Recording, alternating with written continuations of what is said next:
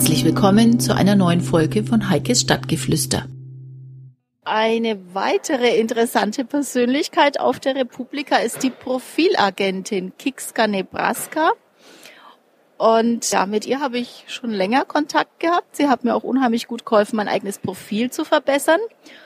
Es ist nur eine Frage, die mir dabei, wenn ich das Profil mir angeguckt habe, also das Profil von Kixka aufgefallen, da taucht immer wieder auf, sie schreibt, dass sie inkognito im Netz unterwegs ist. Und das ist eine Frage, die ich mir immer wieder stelle. Ich kann mir das überhaupt nicht vorstellen. Erstmal, hallo.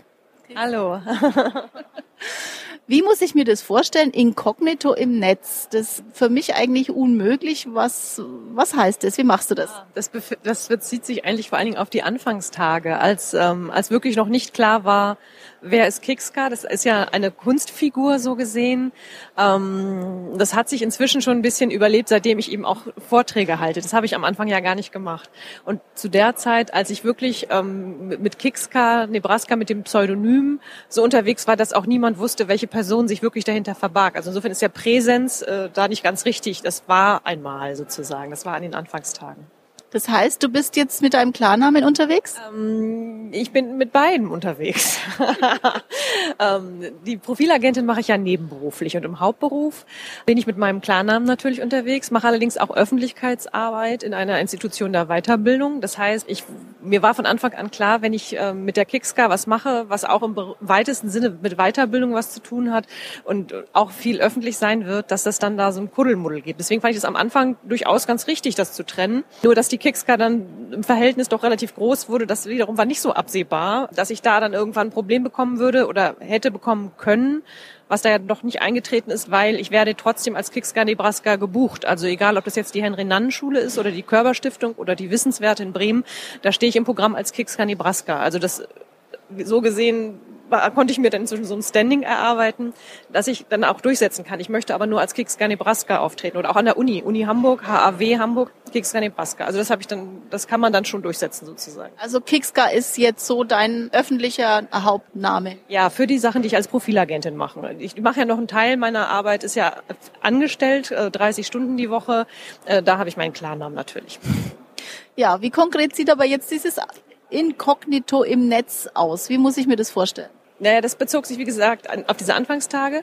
Das bezog sich jetzt eigentlich mehr darauf, dass ich zum Beispiel, also dass das Vertrauensverhältnis zwischen den Kunden und mir so stark ist und auch sein sollte für meine Arbeit, dass ich auch in deren Profilen arbeiten kann, sozusagen, dass ich die Passwörter bekomme und, wir, und ich dann auch sage, bitte nach dem Auftrag bitte auch die Passwörter wieder aktualisieren. Das ist, bezog sich eigentlich eher auf solche Geschichten.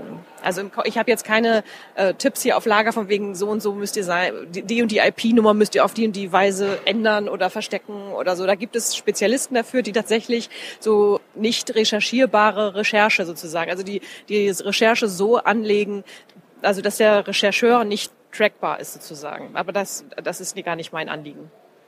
Du hilfst den Menschen, die sich nicht so ganz klar sind, wie sie ihr Profil am besten gestalten. Was für Fehler fallen dir heute noch am meisten auf? Mm, ganz viele Optimierungspunkte würde ich das eher nennen. Beim Foto zum Beispiel. Das Foto ist immer noch so der Klassiker, dass Leute häufig nicht in die Kamera gucken oder nicht ganz so professionelle Bilder haben, wobei ich mit professionellem Bild, ein, unter einem professionellen Bild gar nicht so ein Bild vom Fotografen unbedingt verstehe. Die sind meistens dann okay, aber oft auch ein bisschen seelenlos, sondern es geht mir mehr um einen authentischen Ausdruck. Also dass man, es kann ein sehr gutes Privatfoto sein, das muss aber eben den fotografischen ähm, Ansprüchen genügen. Das heißt, es muss scharf sein, es sollte ein ruhiger, homogener Hintergrund sein, es sollte fokussiert auf das Gesicht sein und da geht es mehr um, um den persönlichen Ausdruck. Wie ist es in der Gestaltung der Blogs im Moment? Was, was ist da so der Trend oder was ist so das, was am meisten negativ auffällt? was am meisten negativ auffällt? ich glaube, das geht immer noch über den Content, dass viele Leute äh, leider nicht oft genug bloggen und immer noch zu viele einfach ein YouTube-Video reinhauen und das war's dann. Also das finde ich immer sehr schade. Also ich glaube, von den Trends her geht's eher Richtung Simplizität, also eher schlichte, viel Weißraum.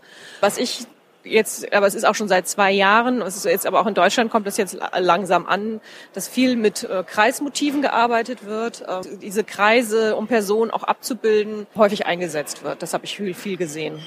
Hast du einen Lieblingsblog, der dir von der Gestalt oder ein, ein Lieblingsprofil, das dir besonders positiv auffällt? Das ist ja eine ganz schwierige Frage, so aus dem Stand. Also ich finde ja unser, also ich finde unser Blog von den Digital Media Women ist sehr schön gestaltet. Das ist äh, von Inken Meyer, die bloggt unter Mayola, die ist Grafikdesignerin und die hat das, die ganze Grafikdesign für die Digital Media Women gemacht. Und das finde ich wirklich sehr schön, weil es, ähm, es hat zwar so einen Rotton drin, ist aber jetzt nicht so rosa. Also wir hatten extra gesagt, eben viel klar, also ganz klar sollte das Ding aussehen, äh, einen großen so Anthrazitanteil und so. Und ich finde, das ist ein sehr schönes, äh, also jetzt wenn es ums Layout geht, ganz schön angelegt. Dankeschön.